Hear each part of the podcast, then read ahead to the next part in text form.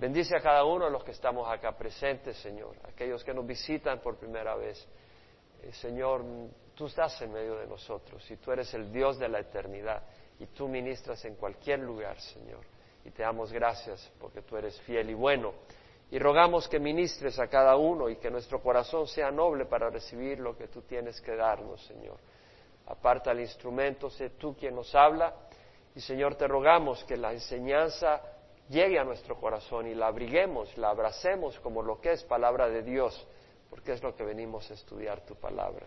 Rogamos pues tu gracia, tu misericordia, Señor, y tu poder y tu presencia, y que nosotros no estemos buscando lo sensacional, sino que estemos buscando al Señor, al Dios del universo, Dios poderoso, mucho más superior que lo sensacional, el Dios de la verdad, de la realidad, capaz de transformar nuestros corazones, dirigir nuestros pasos y darnos vida abundante. Y así te lo rogamos, Señor, en nombre de Cristo Jesús. Amén. Se puede sentar. Estamos en el Evangelio de San Mateo, en el capítulo 7, y hemos estudiado cómo nuestro Señor se estableció en Capernaum, en la zona de Galilea, al noroeste del mar de Galilea. Ahí estableció su ministerio. Iba por toda Galilea enseñando en las sinagogas y predicando el Evangelio del reino y sanando toda enfermedad y toda dolencia. Y su fama se extendió a toda Siria y grandes multitudes le seguían de Galilea, de Decápolis, de Jerusalén, de Judea y del otro lado del Jordán. Y el Señor subió a la, monte, a la montaña, al monte, eh, pasó una noche en oración y en la mañana escogió a doce de sus discípulos y en lo que iban bajando del monte venían grandes multitudes siguiéndole y muchedumbre, multitudes de discípulos, ya habían muchos discípulos que tenían hambre de lo que él estaba diciendo y habían decidido seguirles, pero también había muchedumbre de gente curiosa y el Señor empieza a hablarles y enseñarle a sus discípulos. No se estaba refiriendo a las multitudes, sino específicamente a los discípulos. Y eso es lo que vemos en Mateo 5, donde dice, abriendo su boca les enseñaba diciendo a sus discípulos que se acercaron a él.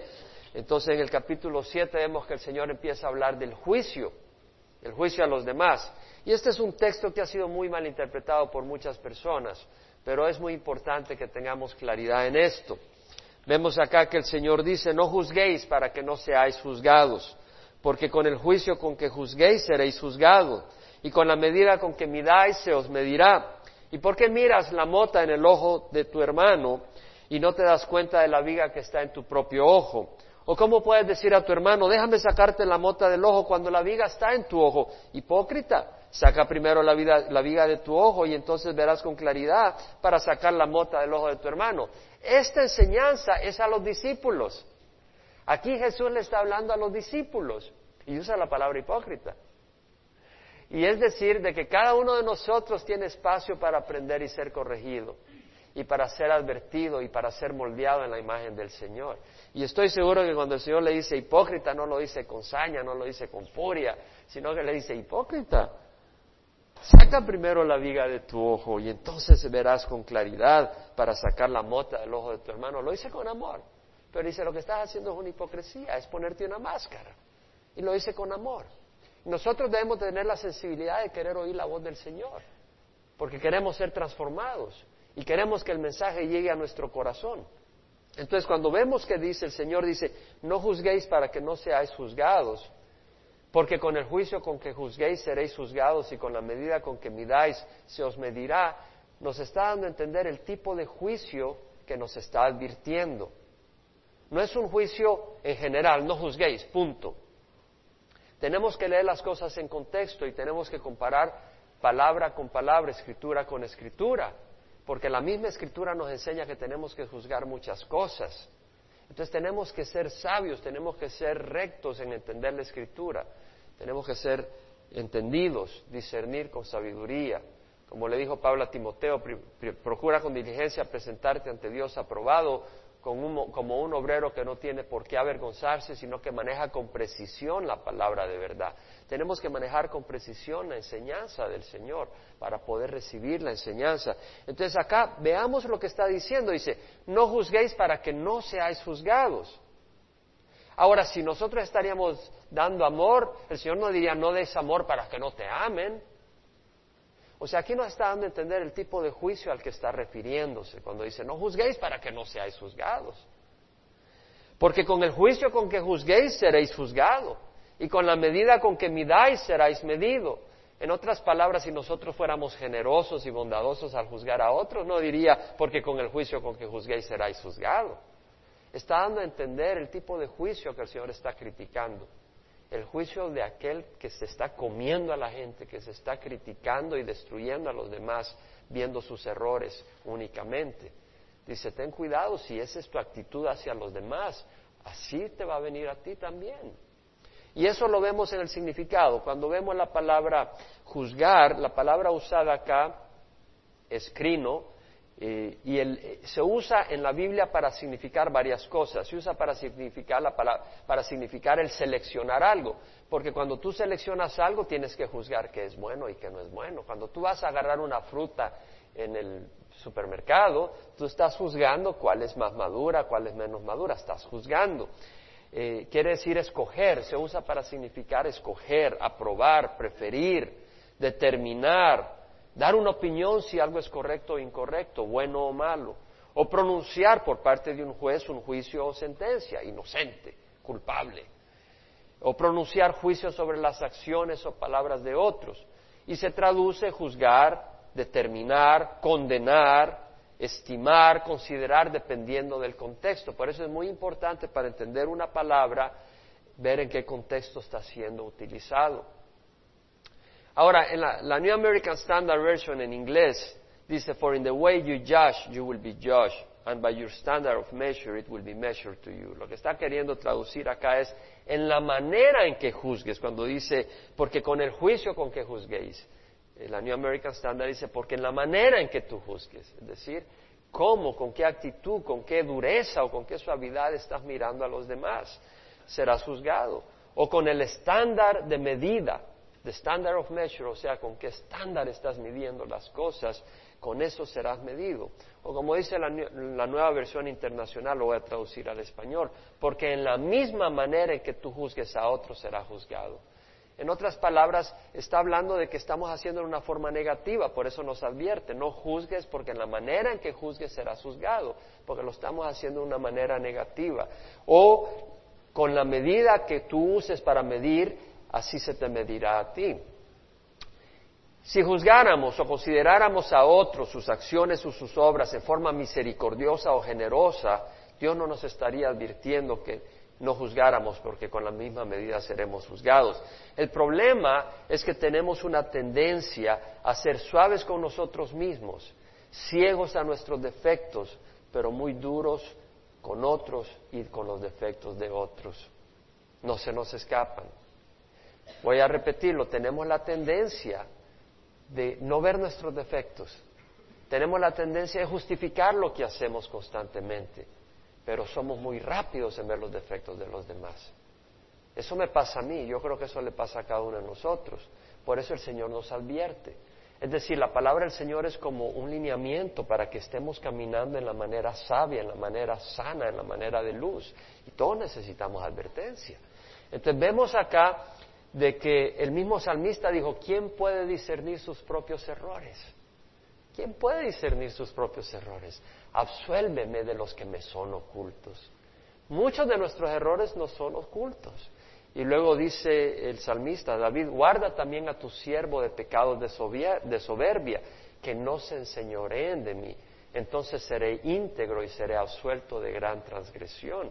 Es decir, es soberbia el estar mirando los defectos de los demás, pero no ver los de uno. Eso no es humildad. Eso es ponerse encima de los demás. Porque existe esa tendencia del ser humano. Queremos sentirnos altos, queremos sentirnos fuertes. ¿Y cómo lo hacemos? Mirando los defectos de medio mundo, pero no los nuestros. Entonces nos sentimos muy grandes. Cuando alguien tropieza y yo camino bien, ah, yo soy más fuerte. Cuando alguien tiene problema en una área, yo soy fuerte en esa área, ahí no lo estamos comiendo porque entonces resaltamos nuestra fuerza. Pero hay otras áreas donde somos débiles y nos callamos. Es una hipocresía. Entonces tenemos que tener cuidado. Y por eso el Señor dice, ¿y por qué miras la mota? O sea, la paja que está en el ojo de tu hermano y no te das cuenta de la viga que está en tu propio ojo. Es decir, tienes un gran obstáculo, tienes un gran problema en tu ojo y no te estás dando cuenta, tienes una gran basura, un gran algo se te ha penetrado y ni te das cuenta, pero estás mirando la mota en el ojo de tu hermano. O cómo puedes decir a tu hermano, déjame sacar la mota del ojo cuando la viga está en tu ojo. En Filipenses el Señor nos enseña, en Filipenses 2, la actitud del cristiano y dice, capítulo 2, versículo 2, haced completo mi gozo, siendo del mismo sentir. Ahora, cuando estamos criticándonos unos a otros, eso no es ser del mismo sentir. Siendo del mismo sentir, conservando el mismo amor.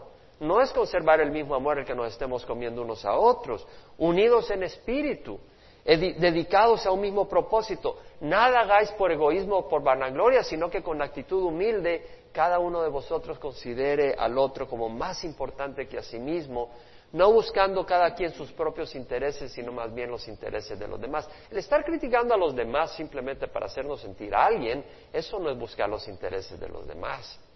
¿Cierto? Tenemos que, ¿verdad que la palabra de Dios es medicina? ¿Verdad que es agua que nos limpia? Yo necesito oír esto, tú no. Yo necesito oír esto, discúlpeme hermano, yo necesito oír esto. Y todos necesitamos oír esto. Yo conozco mi naturaleza, yo sé hacia dónde tiende mi naturaleza. Gracias a Dios por su palabra. ¿Qué quieres ser? ¿El mismo pocote de basura o quieres ser transformado en ese oro que brilla que el Señor transforma a través del fuego? En esta congregación nuestro interés es ser transformado. No es ir por la tradición únicamente, sino que Dios tenga un impacto en nuestras vidas y que haya un fruto que traiga gloria al nombre del Señor Jesucristo. Y eso solo lo puede hacer el Señor y lo hace a través de su palabra, el poder de su Espíritu, pero un corazón disponible. Estamos disponibles para la palabra del Señor. Estamos dispuestos que la palabra haga su efecto limpiador en nosotros. Entonces vemos que dice, haya pues en vosotros esta actitud que hubo también en Cristo Jesús. ¿Cuál fue la actitud de Cristo Jesús? Fue ir a la cruz y morir por nosotros. No fue apuntar nuestros defectos, sino cubrirnos con su sangre. Esa es la actitud de nuestro Señor Jesucristo. Entonces vemos que por eso el Señor dice, hipócrita, saca primero la viga de tu ojo, entonces podrás ver claramente y podrás sacar la mota del ojo de tu hermano. Tenemos que examinarnos también, eso está diciendo. Saca la viga de tu ojo. Tenemos que examinarnos. El juzgar a los hermanos con un espíritu crítico, destructivo, simplemente sin ningún propósito de Dios, ese es juzgarlo en la carne. Y bueno, no podemos juzgar las intenciones de nadie, ni mucho menos el corazón de nadie, pero sí podemos juzgar las acciones y vamos a hablar sobre eso. Por eso todo tiene que ser estudiado en contexto. Pero juzgar a los hermanos en el sentido de, de estar viendo sus defectos no es de Dios, deja de fijarte, dejémonos de fijarnos de los defectos de otros. Es muy fácil. Entre más cerca estás con los hermanos, más te das cuenta de tus defectos. Entre más te acercas a mí, más te vas a dar cuenta de mis defectos. Y te vas a dar cuenta que estoy enseñando como pastor por la gracia de Dios, no porque no tenga defectos. Entre más lejos, tal vez podrás verme menos mis defectos. Pero entre más nos acercamos, vamos a ver más los defectos de unos con otros. Pero dejemos de fijarnos en los defectos. Eh, o buscando rebajar y despreciar en tu propia opinión condenando en tu corazón a los demás, difamándolos o juzgándolos con la mente y el corazón y luego los destruimos con los labios. Hay que tener cuidado de no estar esparciendo y diseminando nuestro juicio y valoración negativa de un hermano a otros, afectándolos negativamente y dañando su reputación. Veamos lo que dice Santiago. Santiago en el capítulo 4, versículo 10, dice, humillaos en la presencia del Señor y Él los exaltará. ¿Qué quiere decir humillados? Es tomar una actitud humilde. Humillados en la presencia del Señor. El estar criticando a los demás es ponernos nosotros como jueces. Dice, no, sé humilde. Es decir, si ves que algún hermano está cayendo, di Señor, perdónanos, mira cómo somos. Eso es ser humilde. Ayúdanos. Eso es ser humilde. No, mira aquel como es, mira que aquel. Que Dios nos ayude a ser humildes. Humillaos en la presencia del Señor. Y Él los exaltará. Hermanos, no habléis mal los unos de los otros. El que habla mal de un hermano o juzga a su hermano, habla mal de la ley y juzga la ley. Pero si tú juzgas a la ley, no eres cumplidor de la ley, sino juez de ella. ¿Cómo, e, cómo el que habla mal de un hermano habla mal de la ley? La ley del Señor dice claramente que no nos destruyamos unos a otros, que no estemos hablando mal de nuestros hermanos. En Levítico 19 dice, no andarás de calumniador ante tu pueblo, no harás nada contra la vida de tu prójimo, yo soy Jehová. Más adelante dice, no odiarás a tu compatriota en tu corazón, podrás ciertamente reprender a tu prójimo, pero no incurrirás en pecado a causa de él. Luego dice, no te vengarás ni guardarás rencor a los hijos de tu pueblo, sino que amarás a tu prójimo como a ti mismo. Yo soy Jehová. Eso es Levítico 19 del 16 al 18. O sea, lo que está diciendo es amar a tu prójimo, no comerlo, no destruirlo con nuestras críticas, juzgándolo sin ningún propósito, más que sentirnos fuertes y sentirnos justos porque si yo empiezo a verle los errores a todo el mundo, ya no tengo tiempo de ver los míos, yo me quiero, yo me considero muy limpio. Y es un peligro. Tenemos que entonces, como dice Santiago, ahora el que habla mal de un hermano o juzga a su hermano habla mal de la ley. ¿En qué sentido? que estás diciendo a mí que me importa la ley? Yo simplemente voy a criticar a fulano. Estás despreciando la ley. O simplemente tú estás diciendo, no juzgues y tú estás juzgando, estás juzgando de que eh, eso no es importante, que la palabra y la, ley del Señor no tiene peso. Solo hay un dador de la ley y juez que es poderoso para salvar y para destruir, pero tú, ¿quién eres que juzgas a tu prójimo? Ahora, tenemos un antídoto. Sobre todo, dice Pedro en 1 Pedro 4.8, sed fervientes en vuestro amor los unos por los otros, pues el amor cubre multitud de pecados. ¿Qué es lo que hizo el Señor? Cubrirnos con su sangre. ¿Qué es lo que vamos a hacer nosotros? Cubrir los errores de otros. Eso es lo que el Señor nos enseña. El amor cubre multitud de pecados. En Gálatas 5, 14 al 15 dice, toda la ley en una palabra se cumple. En el precepto amarás a tu prójimo como a ti mismo. Pero si os mordéis y os devoráis unos a otros, tened cuidado, no sea que os consumáis unos a otros. Es decir, nosotros podemos destruirnos. Eso es lo que dice Pablo. Amarás a tu prójimo como a ti mismo. ¿Verdad que necesitamos recordar estas cosas, hermanos? Necesitamos. Pero si os mordéis y os devoráis unos a otros, tened cuidado, no sea que os consumáis unos a otros. En Romano 14 vemos que Pablo habla de juzgar, de no juzgar las ah, opiniones de otras personas. En Romanos 14, uno dice, aceptad al que es débil en la fe, pero no para juzgar sus opiniones. Uno tiene fe en que puede comer de todo, pero el que es débil solo come legumbres. ¿Qué estaba pasando? En el tiempo romano, algunas veces la gente iba a comprar la carne al súper, al mercado. Y en el mercado, la carne, mucha de la carne había sido sacrificada a ídolos. Sacrificaban ídolos y la carne que no quemaban, etcétera, la traían y la vendían en el mercado. Entonces algunas personas dicen, yo no como esa carne, no vaya a ser que haya sido sacrificada a ídolo, tenía su conciencia en eso. Otros decían, bueno, los ídolos no son ídolos, si solo hay un Dios, yo como y Dios lo santifica. Entonces habían unos que tenían la conciencia, para mí no es problema, y otros decían, yo no como, no vaya a ser. Y Pablo dice, bueno, tú simplemente asegúrate en tu conciencia qué es lo que has de hacer.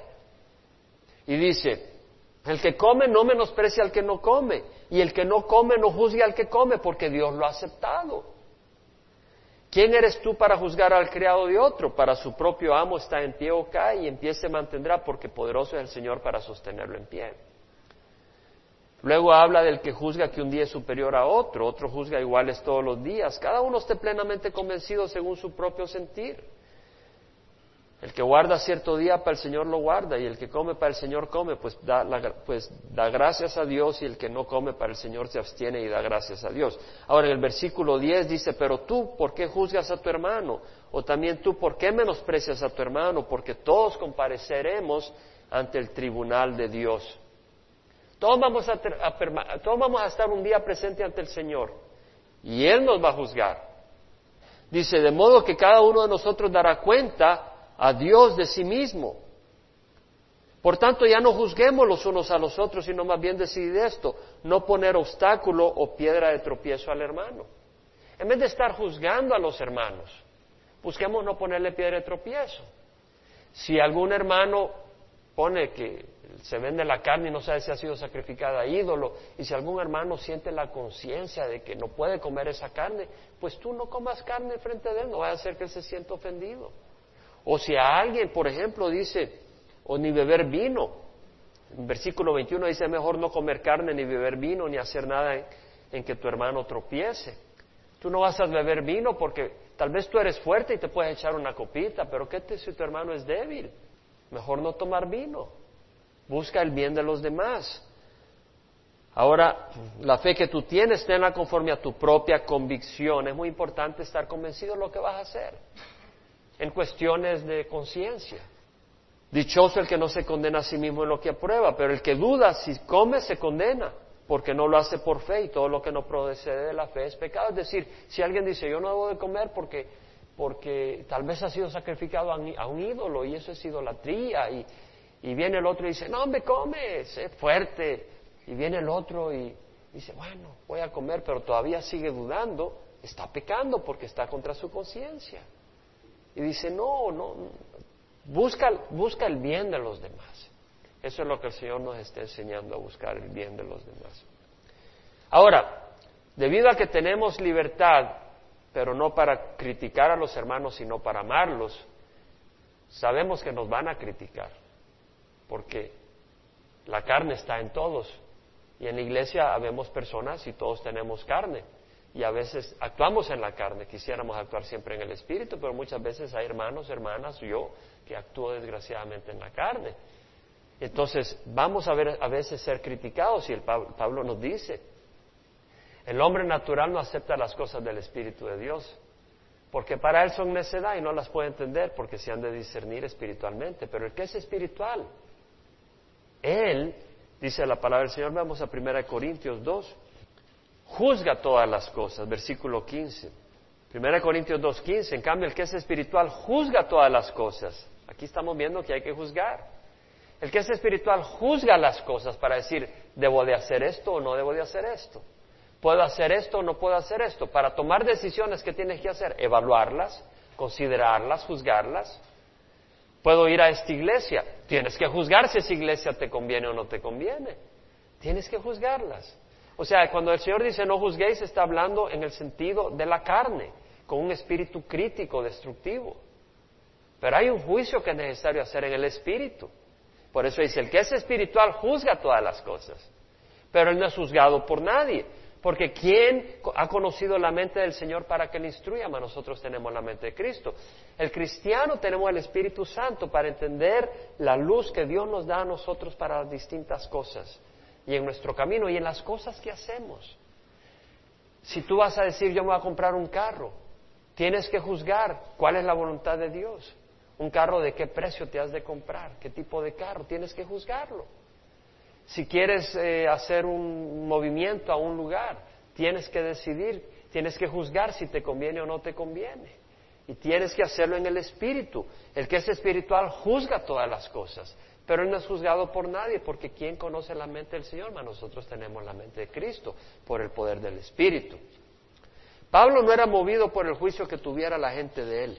En 1 Corintios 4 dice, versículo 1, que todo hombre nos considere de esta manera, como servidores de Cristo y administradores de los ministerios de Dios, de los misterios de Dios. Somos servidores de Cristo, quiere decir que nos están juzgando, ¿no? O ellos son servidores de Cristo, están juzgando, pero luego dice, ahora bien, se requieren los administradores que cada uno sea hallado fiel. Ahora, alguno va a decir, bueno, hermano Jaime es fiel, otros dirán, no, no es fiel. Algunos tendrán sus opiniones, pero Pablo dice, en cuanto a mí es de poca importancia que yo sea juzgado por vosotros o por cualquier tribunal humano. De hecho, ni aun yo me juzgo a mí mismo, porque no estoy consciente de nada en contra mía, mas no por eso estoy sin culpa, pues el que me juzga es el Señor. Pablo está diciendo, es necesario que los administradores sean hallados fieles. Y esto es importante. Hermano, ¿tú estás sirviendo en esta iglesia? Sé fiel. La fidelidad es muy importante. Te voy a decir algo. Cuando empecé el ministerio, me interesaba mucho que la gente tuviera dones para poder ayudar. Pero he aprendido que el don más importante es el de la fidelidad. Hay personas que tienen muchos dones, pero muy poca fidelidad. Y he aprendido en el ministerio que las personas que son muy dotadas y tienen poca fidelidad son un trago amargo, son un trago amargo para mi ministerio. No hay nada como una persona fiel y no hay nada como una persona infiel. Qué bueno poder confiar con alguien. Sé fiel para el Señor, hermanos. Sé fiel. Si dices que vas a hacer algo, hazlo. Si te comprometes a algo, hazlo. No hay mayor cosa que la fidelidad y no hay peor cosa que la infidelidad. Es importante ser fiel. Dice Pablo que no, juzguéis antes de tiempo, sino esperad hasta que el Señor venga, el cual sacará a la luz las cosas ocultas en las tinieblas y pondrá de manifiesto los designios de los corazones. Es decir, el corazón nadie lo puede juzgar, nadie puede juzgar mi corazón, solo Dios. Yo no puedo juzgar el corazón de nadie de ustedes. Y entonces cada uno recibirá su alabanza de parte de Dios. Bueno, la enseñanza de no juzgar tiene que tomarse en contexto porque sí hay cosas que hemos de juzgar. Y aquí quiero traer ese balance, porque está en la Biblia, no es un balance mío, sino que es un balance bíblico. Santiago capítulo 5, versículo 19. Hermanos míos, si alguno de entre vosotros se extravía de la verdad y alguno le hace volver, sepa que el que hace volver a un pecador del error de su camino, salvará su alma de la muerte y cubrirá multitud de pecados. ¿Qué está diciendo? Que si veis que alguno se extravía de la verdad y vienes tú y le haces volver, haces volver a un pecador del error de su camino, salvará su alma, cubrirás multitud de pecado. Ahí tienes que juzgar. ¿Cómo vas a hacer volver a alguien de un camino equivocado a menos que creas que vas por el camino equivocado? ¿Cuál es la diferencia? En un caso, cuando dice el Señor no juzguéis, es aquel que viene a juzgar para criticar y comerse.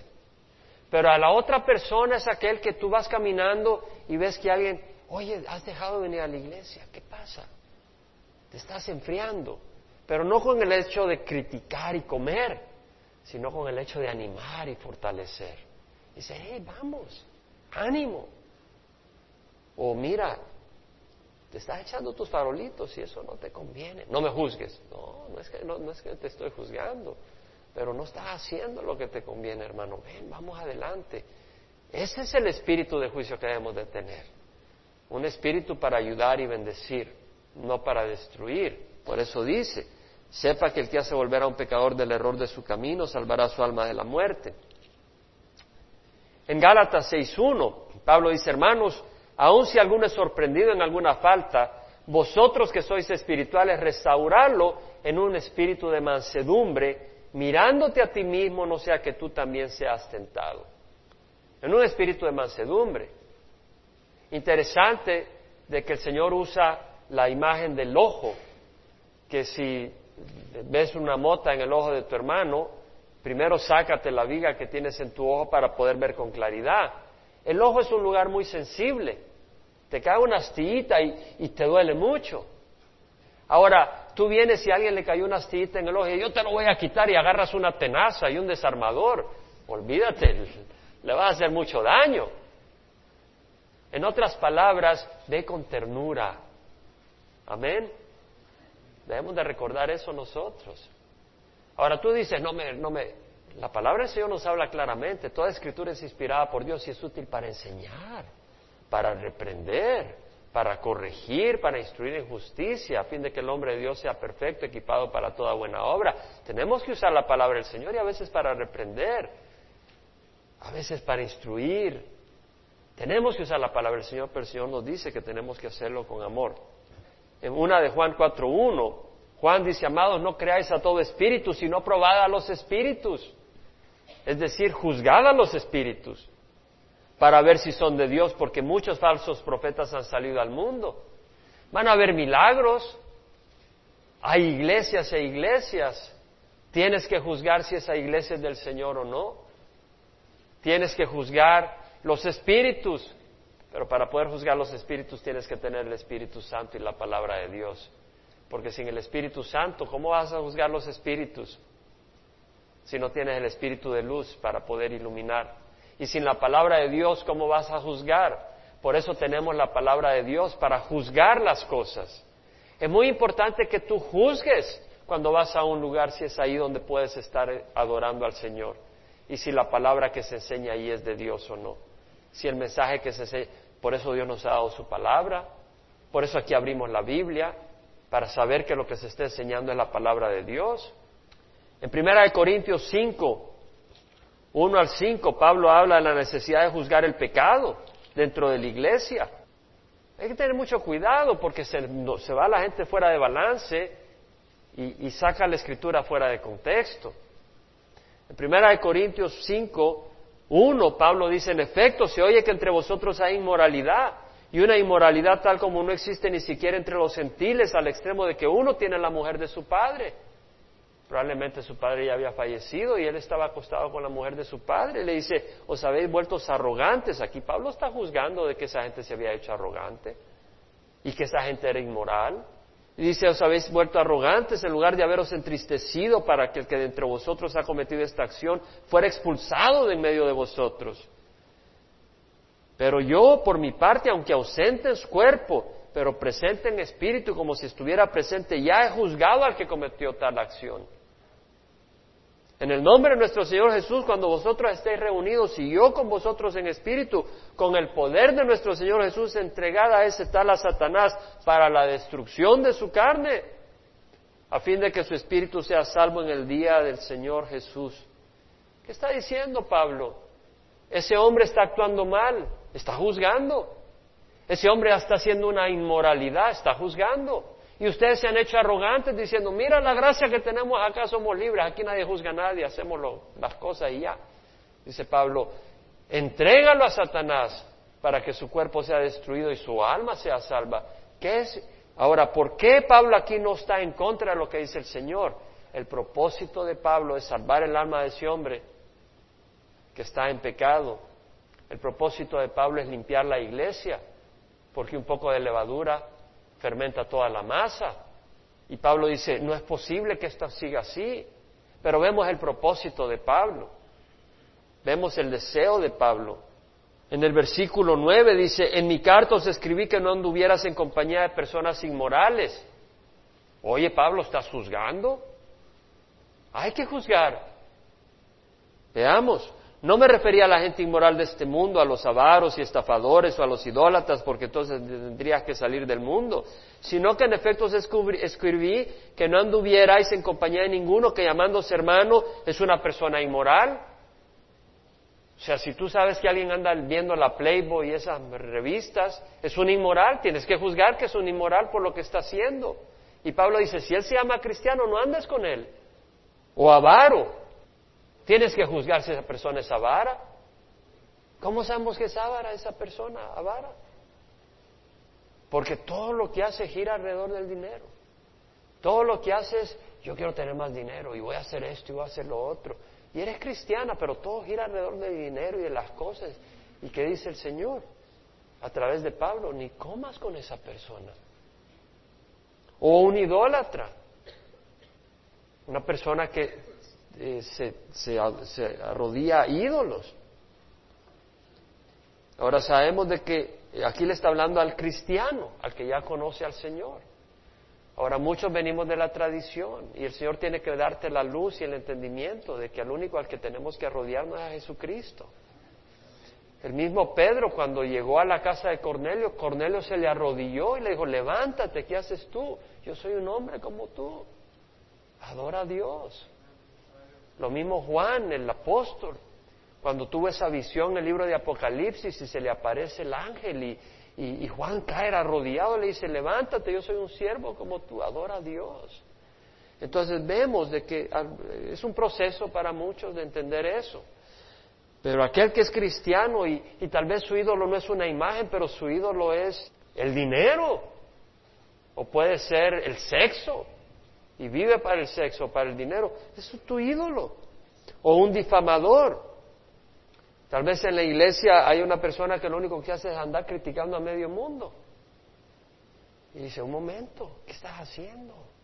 No, que fulana, que no sé qué, y que aquí, que allá, y que dijo, y, que, y el otro aquí, que ahí, lo que estás haciendo es destruyendo la vida de las personas.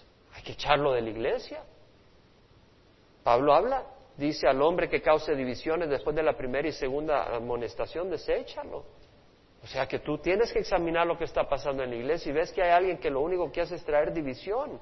Tienes que confrontarlo y decirle, estás trayendo división, vete de acá, arrepiéntete. Pablo dice, no os dejéis engañar, las malas compañías corrompen las buenas costumbres. ¿Cómo vas a saber si son malas compañías? Tienes que juzgar. ¿Te traen algún beneficio? ¿Qué es lo que hacen? Tal vez tus hijos andan con amigos que les invitan a fumar, a echarse un trago. Es mala compañía. Te dice, ¿sabes que no? O tal vez se visten de una manera que no es prudente, que no muestran pudor. Tienes que reprender. Tienes que cuidar. Tienes que juzgar. Pero en ese sentido. ¿Vemos la diferencia? Vemos la diferencia del juicio que el Señor critica y el juicio que tenemos que ejercer. De hecho, Pablo en el capítulo 5 de 1 Corintios dice, ¿por qué de juzgar? Yo a los de afuera, ¿no juzgáis vosotros a los que están adentro de la iglesia? Hay que juzgar, pero con un, con un juicio justo. Y no con la hipocresía de que yo estoy cometiendo una barrabasada de pecado y estoy queriendo juzgar los detalles de otros. Tal vez lo estoy usando para encubrir mis propios pecados y aparentar que soy religioso bueno, como hacían los fariseos. Tengo que tener cuidado. En el capítulo 6 de Corintios, Pablo habla de que se atreve alguno de vosotros cuando tiene algo contra su prójimo ir a juicio ante los incrédulos y no ante los santos.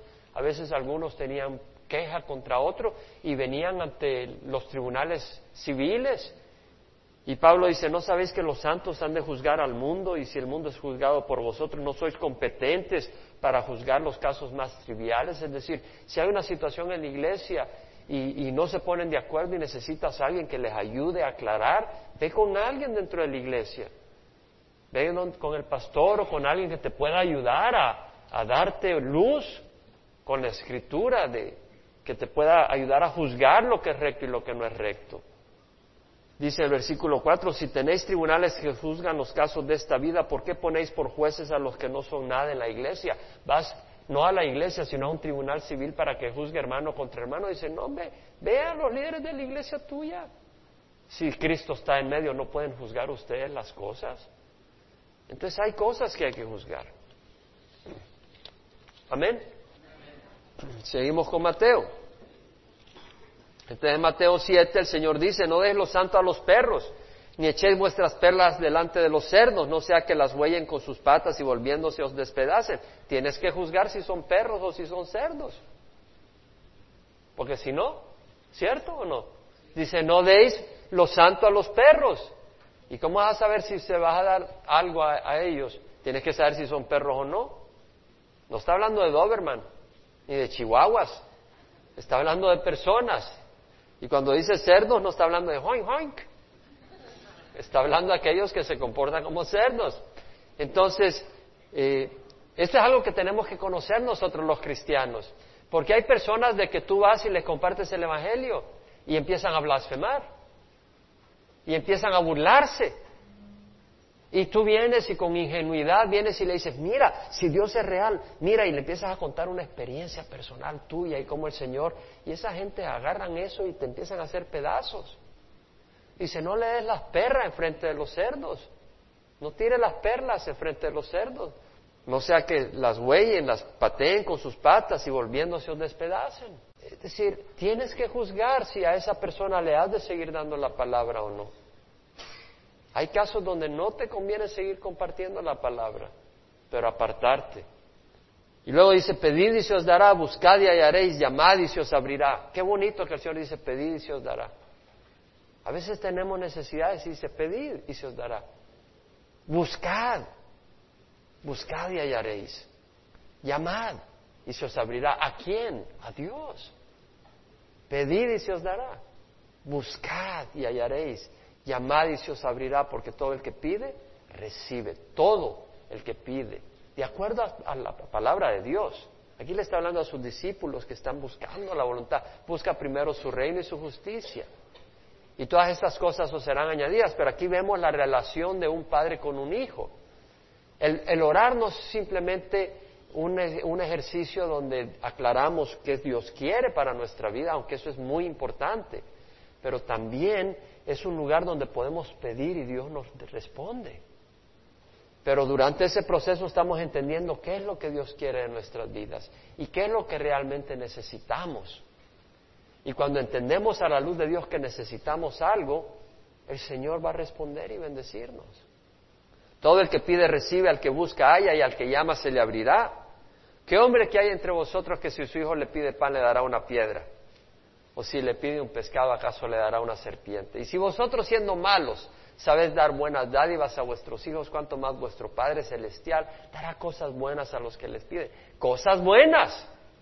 Oh Señor, yo quiero 24 cervezas aquí. El Señor no te las va a dar. Si te las ponen es el demonio. ¿Cansaste a tu esposo, Señor, que le dio un ataque al corazón? Yo quiero mi vecino. Eso no es de Dios. O tú dices, Señor, yo quiero mucho dinero. Quiero estar bailando y sobrando de dinero, Señor. Ayúdame, Señor. Ten misericordia de mí. Si el Señor tiene misericordia de ti, no te lo va a dar. Y si te lo da Satanás, es Satanás que te lo da para destruirte eternamente. Pero el Señor dice, pedir, Señor, yo necesito un trabajo, dame un trabajo, el Señor te lo va a dar. Yo estoy convencido. Y si no te lo da aquí es porque te lo quiere dar en otro lugar, pero te lo va a dar. Ahora, si tú le pides algo azul y Él te lo da rojo, porque Él sabe que lo que necesitas es de color rojo, tú quieres ser bendecido, Él te quiere bendecir. No resistas al Señor. Y luego dice, por eso, todo cuanto queráis que os hagan los hombres, así también haced vosotros con ellos, porque esta es la ley y los profetas. Todo lo que queráis que te hagan los hombres, así haced con ellos. Qué interesante, porque Confucio, 500 años antes, dijo, no hagáis a otros lo que no queréis que te hagan a ti. Eso fue Confucio. Si no quieres que te den una patada, no le des la patada a nadie. Eso dijo Confucio, pero Jesús fue más allá. Haced con otros lo que quieren que te hagan a ti. Si quieres que te muestren amabilidad, muestra amabilidad. Si cuando estás necesitado, tú quieres que te ayuden, haz eso con otros. Si quieres que te muestren amor, muestra amor a otros. Si quieres que eh, te llamen por teléfono, llama a otros por teléfono. Toma la acción. Haz con otros lo que quieres que hagan contigo. Eso es lo que dice el Señor. Entrad por la puerta estrecha, porque ancha es la puerta y amplia la senda que lleva a la perdición, y muchos son los que entran por ella. Porque estrecha es la puerta y angosta la senda que lleva a la vida, y pocos son los que la hallan. La puerta del camino del reino de los cielos es estrecha. Entrad por la puerta estrecha. Oh, la iglesia tiene una puerta ancha, pero el camino del Señor es mucho más angosto que esa puerta. De hecho, no puedes entrar si no es por el poder del Espíritu Santo. El camino del Señor es muy angosto. A la iglesia puede entrar todo el mundo. Entrad por la puerta estrecha porque amplia es la senda, ancha la puerta que lleva a la destrucción. Y muchos son los que entran por ella. Y muchos son los que pasan yendo a las iglesias, pero no están caminando con el Señor. No están caminando de acuerdo a la palabra de Dios. Están buscando lo, sensacional, el sensacionalismo, lo externo, el poder externo. No están buscando el poder interno de una vida transformada, obediente a Dios, de humildad y de servicio, de gozo y de paz. Están buscando el reino en este mundo, no el reino de Dios en este mundo, sino el reino de este mundo. Las riquezas, el orgullo, la arrogancia. ¿Qué te ha costado seguir al Señor? ¿Ha sido fácil? Si es fácil, estás por la puerta ancha, estás por el camino amplio, pero si es difícil, estás por la puerta angosta, por la puerta estrecha y el camino angosto.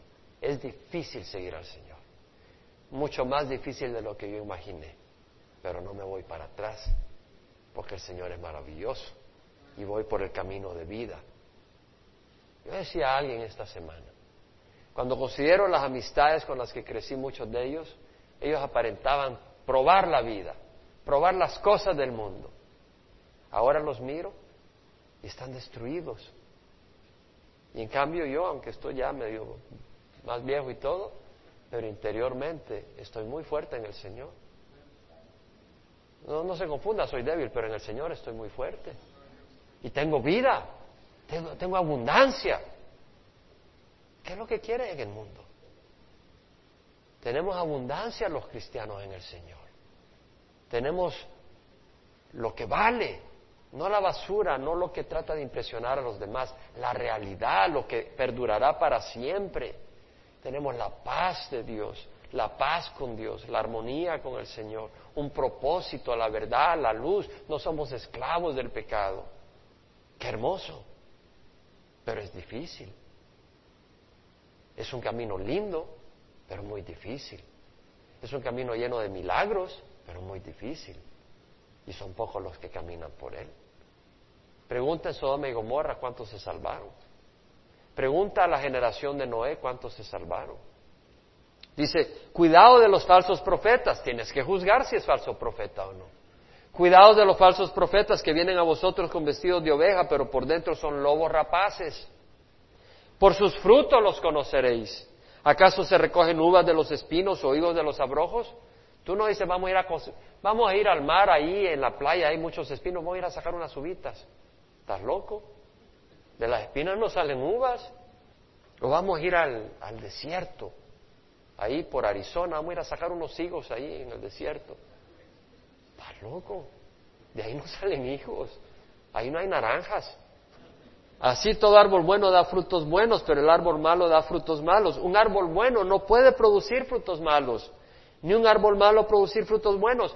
Hermanos, tenemos que ser transformados por el Espíritu Santo, tenemos que nacer de nuevo. Si tú no has nacido de nuevo, pídele al Señor y te va a dar un nuevo espíritu y vas a empezar a ver fruto fruto sincero, fruto genuino, no un fruto de apariencia, pero un fruto genuino.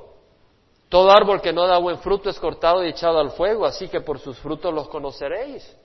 ¿Cuáles son los frutos que queremos ver? El fruto del Espíritu, amor, gozo, paz, paciencia, benignidad, bondad, fidelidad, mansedumbre y dominio propio. Y eso cada vez en mayor medida, porque empezamos con cero, ¿no? Entonces Dios lo va produciendo poco a poco poco a poco, no nos desesperemos, pero ahí va. Oh, me dijo buenos días, gloria al Señor, ya empezó el fruto del amor, ya por lo menos saluda y sonríe.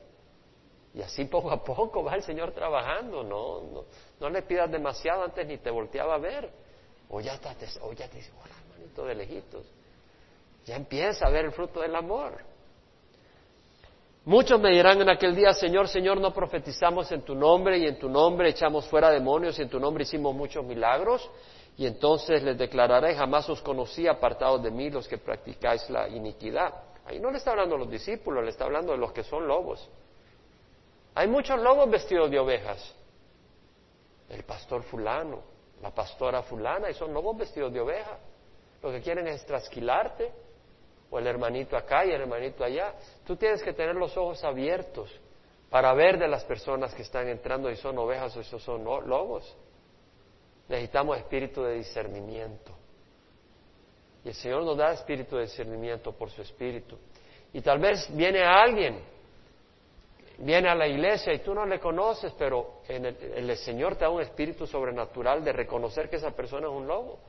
Puede ser el caso. No empieces a gritarle a la congregación, un lobo, échenlo, échenlo. No. Vienes al pastor.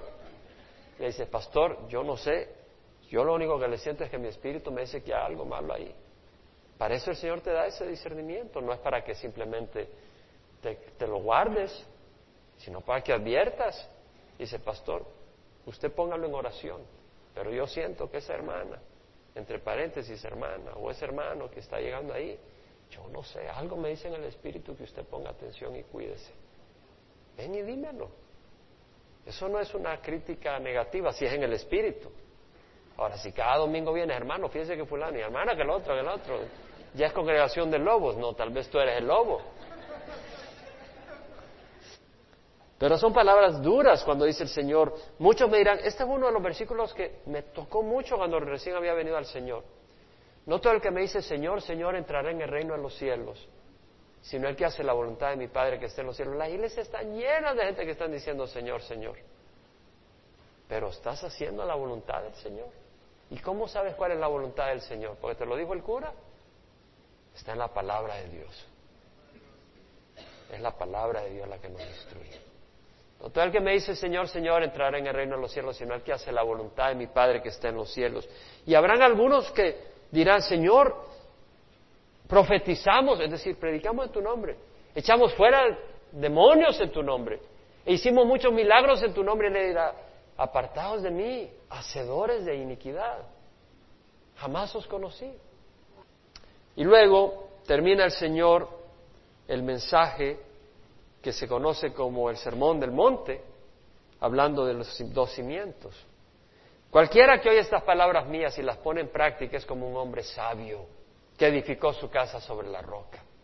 Y cayó la lluvia, vinieron los torrentes, soplaron los vientos y azotaron aquella calle, aquella casa, pero no cayó porque había sido fundada sobre la roca.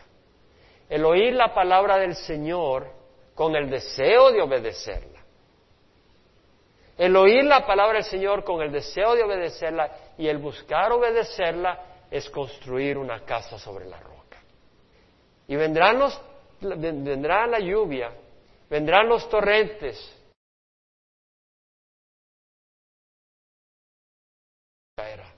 Y la casa es tu alma, tu, tu salvación y todos los frutos y tesoros que puedes acumular para el reino de los cielos.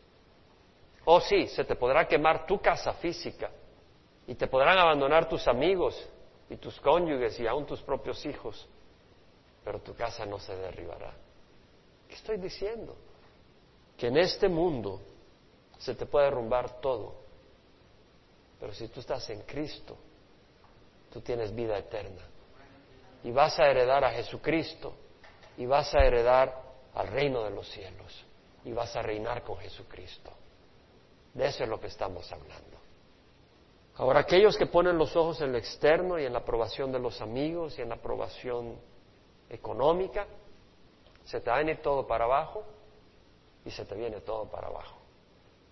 Porque eso es todo lo que tienes y se te derrumbó tu mundo. Y todo el que oye estas palabras mías y no las pone en práctica, y aquella persona que no se derrumba esa casa es aquella persona que sigue en la fe, ¿cierto? Porque no se ha derrumbado su casa.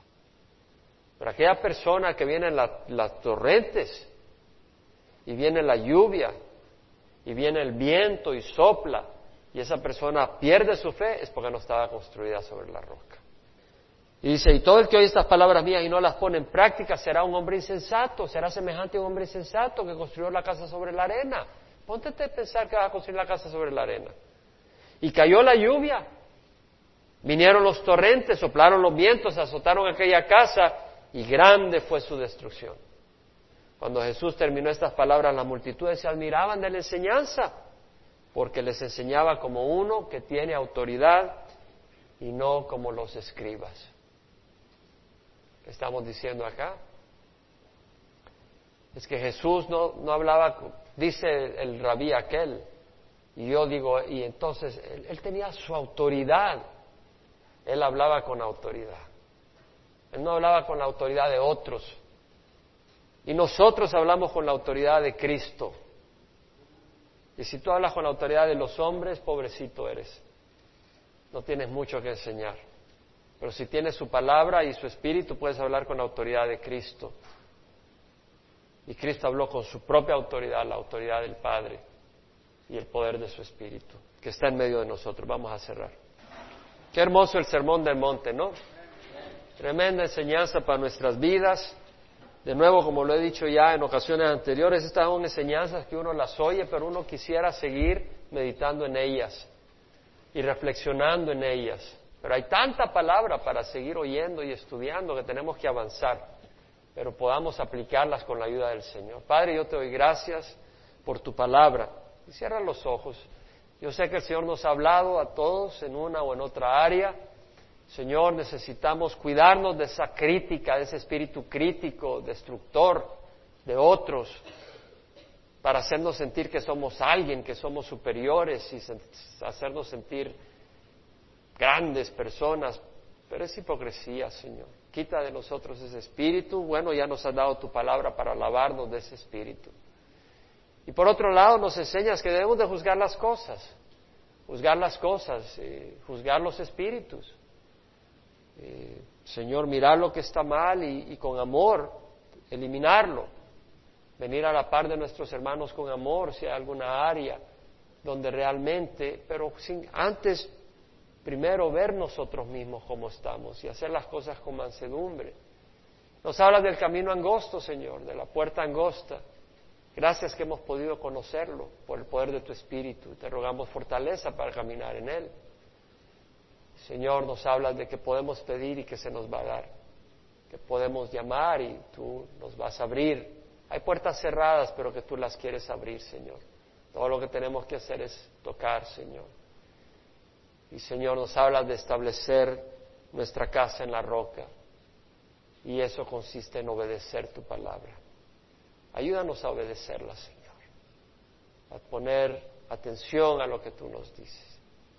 Y ahí tú donde estás, si tú nunca has recibido a Jesús, esta es una bella oportunidad para que lo recibas, tal vez nunca, tal vez no has estado obedeciendo al Señor, tal vez tú no has edificado tu casa sobre la roca. Mira la importancia de la palabra de Dios, no de las tradiciones o de las organizaciones. El no dice si tú no estableciste tu casa en la iglesia católica o si tú no estableciste tu casa en la iglesia Calvary Chapel. Dice si tú estableces tu casa en la roca que es el que oye y obedece mi palabra. Es la palabra de Dios. Si tú nunca has puesto al Señor sobre tu vida como la cabeza y la roca y su palabra, y hoy lo quieres hacer, levanta la mano y vamos a orar por ti, a donde estés. Si alguien que aquí nos acompaña y nunca ha puesto a Jesús, nunca en el pasado ha hecho Jesús su roca, hoy puedes hacerlo. Todos ya lo han hecho, pues gloria al Señor. Padre, te damos gracias por este tiempo, por tu palabra. Bendecimos tu nombre, exaltamos tu nombre y rogamos, Padre, que bendigas este resto de la semana con tu amor, tu poder, tu gracia. Y ayúdanos, Señor, a obedecer, no solo a oír, pero a obedecer tu palabra, la cual agradecemos que tú nos has dado en nombre de Cristo Jesús.